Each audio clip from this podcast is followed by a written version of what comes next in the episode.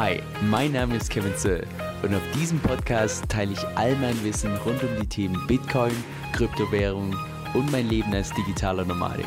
Viel Spaß dabei! Hey Leute, Kevin hier. So heute ein eher kurzfristiges, aber meiner Meinung nach wichtiges Update und zwar gehen ja jetzt am Freitag diese neuen Liquidity Pools bei der DeFi Chain live. Das heißt, was wir uns heute in, ich sag mal, in dem kurzen Video gemeinsam anschauen werden, ist erstens, was genau sich eigentlich dadurch ändert. Dann vielleicht auch zweitens, dass wir uns mal überlegen, welche Auswirkungen das denn auf die ganzen Rewards in diesen verschiedenen Liquidity Pools haben wird.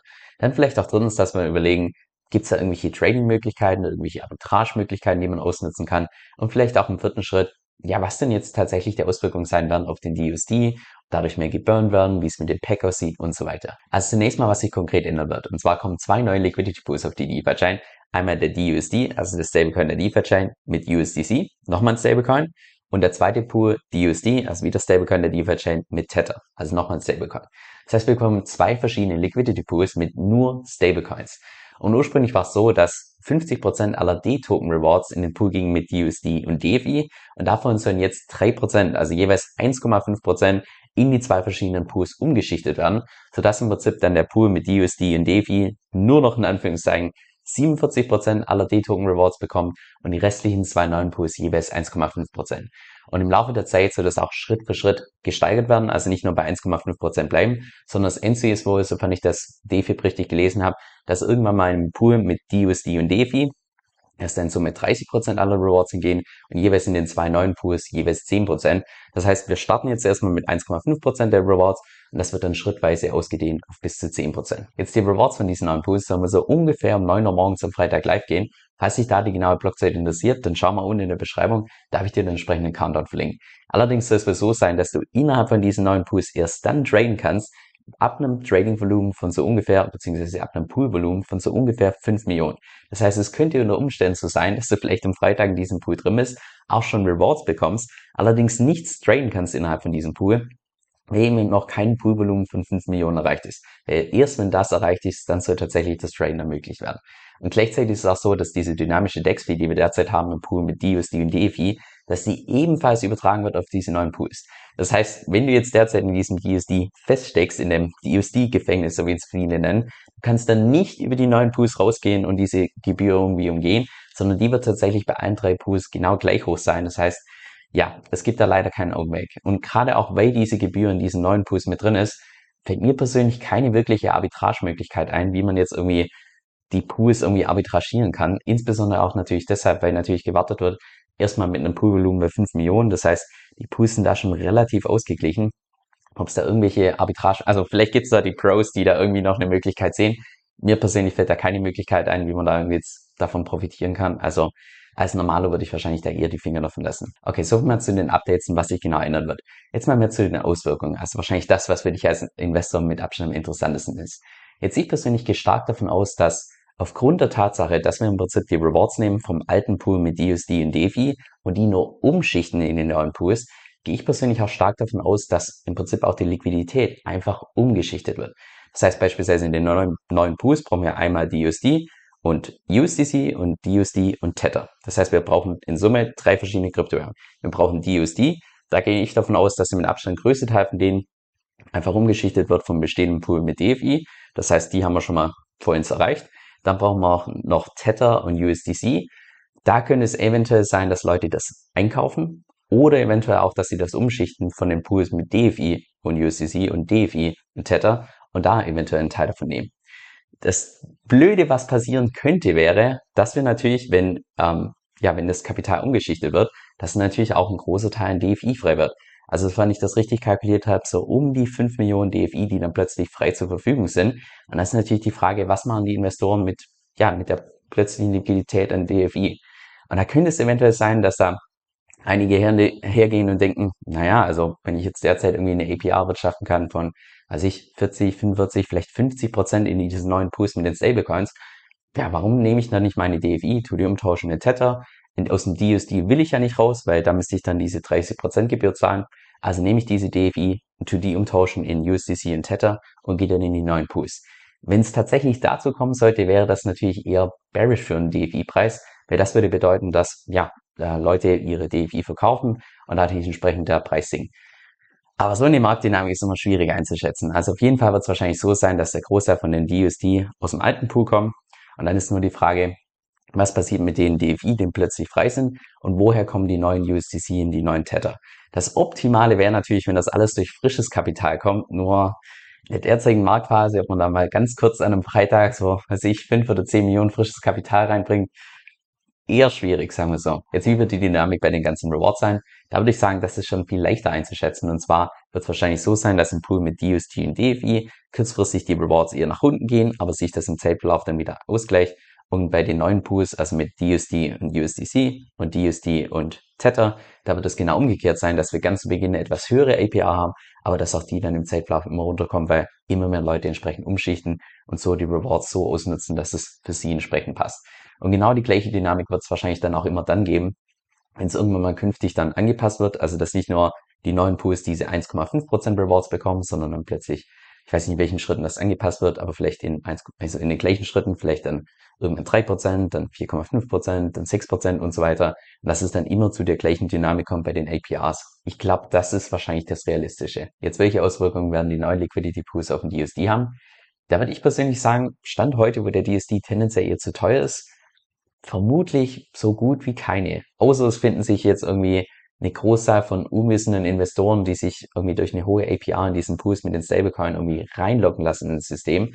Aber ich würde mal sagen, jeder, der sich mit der dynamischen DEX ein bisschen auseinandergesetzt hat, also ja, das sollte man sich derzeit meiner Meinung nach schon gut überlegen, ob man jetzt tatsächlich mit frischem Kapital in diese Pools reingeht, weil du kommst zwar günstig rein, aber wenn du dann wieder mit USD raus willst, dynamische DEX wie derzeit bei 30 Prozent, also ja, da müsstest du gut einige Monate an äh, APRs mitgenommen haben, an Rewards, um das tatsächlich irgendwann auszugleichen. Und da ist fraglich, ob das selbst ein Jahr mit Liquidity Mining ausreicht, um den tatsächlich so eine 30% Fee wieder auszugleichen. Also mit frischem Kapital in diese Pools reinzugehen, sollte man sich meiner Meinung nach gut überlegen. Jetzt bei zu tiefen DUSD-Preisen, da könnte ich mir schon viel eher vorstellen, dass da die neuen Pools wahrscheinlich so ein Stück weit zur Stabilität beitragen. Jetzt wie stark da, ganz ehrlich, ich glaube, da muss ich das, die ganze Marktdynamik einfach mal in der Praxis gesehen haben, um das ein bisschen besser einzuschätzen.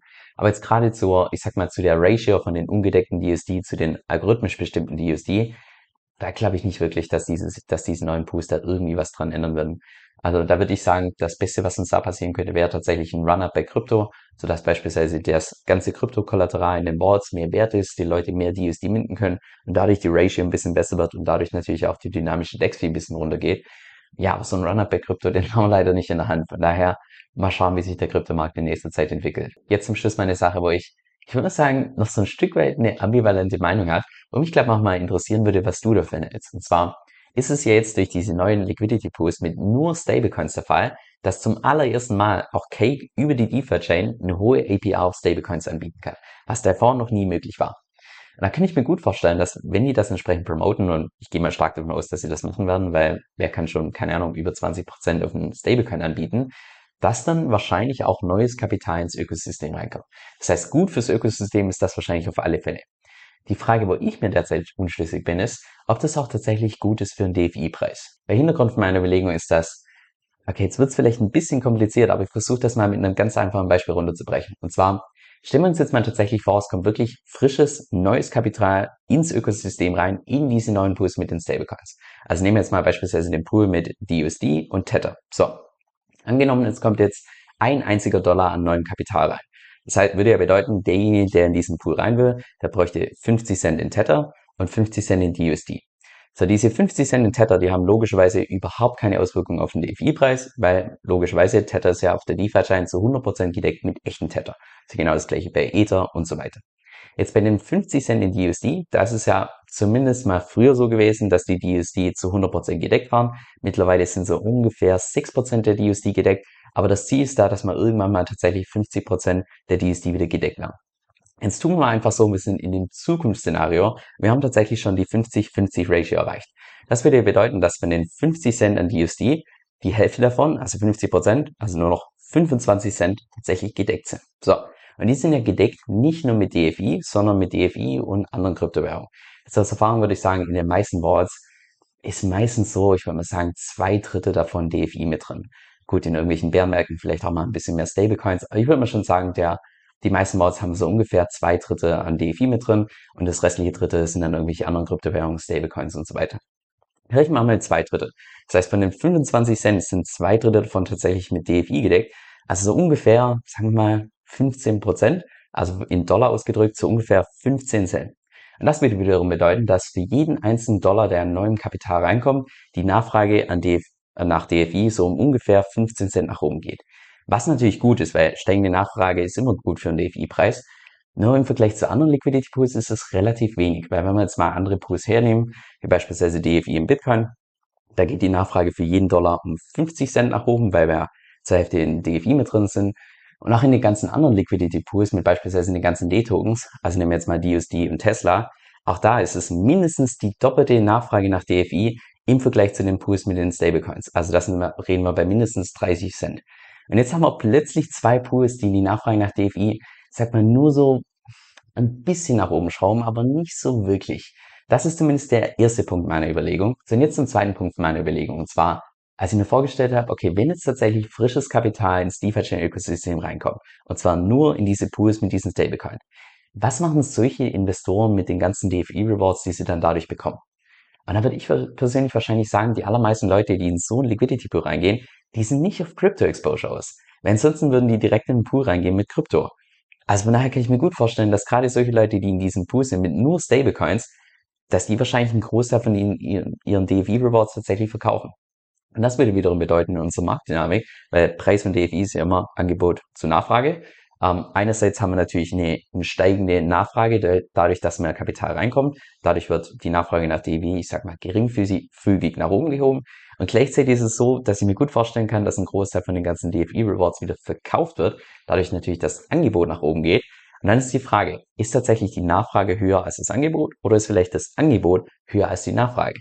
Und wenn es tatsächlich so kommen sollte, dass die ganzen, ja, die ganzen Investoren in diesen neuen Pools tatsächlich nur die ganze Zeit ihre DFI-Rewards verkaufen, dann könnte es langfristig tatsächlich mal zu, dazu führen, insbesondere wenn die Pools größer und größer werden, wenn die Rewards immer mehr umgeschichtet werden, dass es vielleicht netto negativ auf den DFI-Preis ist, weil dadurch im Prinzip das Angebot stärker erhöht wird, als die Nachfrage nach DFI erhöht wird.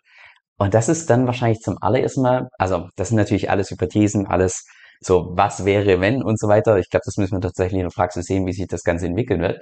Aber da habe ich zum ersten Mal, ich sag mal, Bedenken, ob eventuell Liquidity Pools, also diese Liquidity Pools tatsächlich langfristig gut sind für den DFI-Preis oder ob die nicht langfristig eher dazu führen, dass ja das einfach Angebot äh, stärker ansteigt als die Nachfrage und dadurch der DFI-Preis eher drunter leidet. Aber wie gesagt, das sind alles Hypothesen, alles meine persönliche Meinung, die komplett falsch sein kann. Vielleicht habe ich da auch irgendwelche anderen Dynamiken gar nicht berücksichtigt. Das kann natürlich gut sein. Also, falls du da Feedback dazu hast oder vielleicht auch deine eigene Meinung dazu, wie immer, gerne unten in die Kommentare. Und das gilt auch fürs gesamte Video heute, weil ja, diese Auswirkungen von diesen neuen Liquidity Pools, das wäre natürlich, war natürlich jetzt alles okay. Ich stelle mir vor, dass dann das passiert und das passiert und so weiter. Aber die Praxis kann natürlich ganz anders aussehen und ich kann mich auch in irgendwelchen Punkten komplett irren. Das heißt, wenn du der Meinung bist, dass ich da irgendwie was falsch verstanden habe oder dass irgendwas komplett anders ablaufen wird, gerne unten in die Kommentare. Ich bin da niemand, der irgendwie auf seiner Meinung beharrt. Im Gegenteil, ich bin offen für jedes Feedback oder für irgendwelche faktenbasierten Meinungen auf jeden Fall. Also alles gerne unten in die Kommentare. So, jetzt noch ein Geheimtipp zum Schluss. Und zwar, wusstest du, dass du mit einer Kryptokreditkarte automatisch Geld zurückbekommen kannst, immer dann, wenn du was zahlst? Ich bin jetzt beispielsweise die Kryptokreditkarte von Crypto.com. Und das ist die Karte, die aus meiner Sicht auch nach wie vor die besten Konditionen am Markt hat. Und zwar bekommst du da je nach Modell zwischen 1 bis 5 Prozent vom gezahlten Geld wieder zurück. Das heißt, wenn du jetzt beispielsweise in den Supermarkt gehst und für 100 Euro Lebensmittel einkaufst, dann bekommst du automatisch zwischen 1 Euro und 5 Euro gratis zurück. Du kannst auch beispielsweise Spotify Premium gratis bekommen, Netflix kostenlos bekommen. Also, coole geht's wirklich nicht, wenn du mich fragst. Jetzt, wenn du mal mehr darüber erfahren möchtest, dann geh einfach auf meine Webseite unter kevinsoe.com- 1. Das ist kevin, S-O-E-L-L.com, Schrägstrich 1. Mit meinem Empfehlungslink bekommst du auch direkt zum Start nochmal 25 Dollar geschenkt und unterstützt natürlich gleichzeitig meine Arbeit. Also vielen lieben Dank dafür. Und jetzt noch ein kurzer Disclaimer. Dieser Podcast stellt weder eine steuerrechtliche noch eine finanzielle Beratung dar. Das heißt, alle Inhalte sind wirklich nur zu Informationszwecken bestimmt.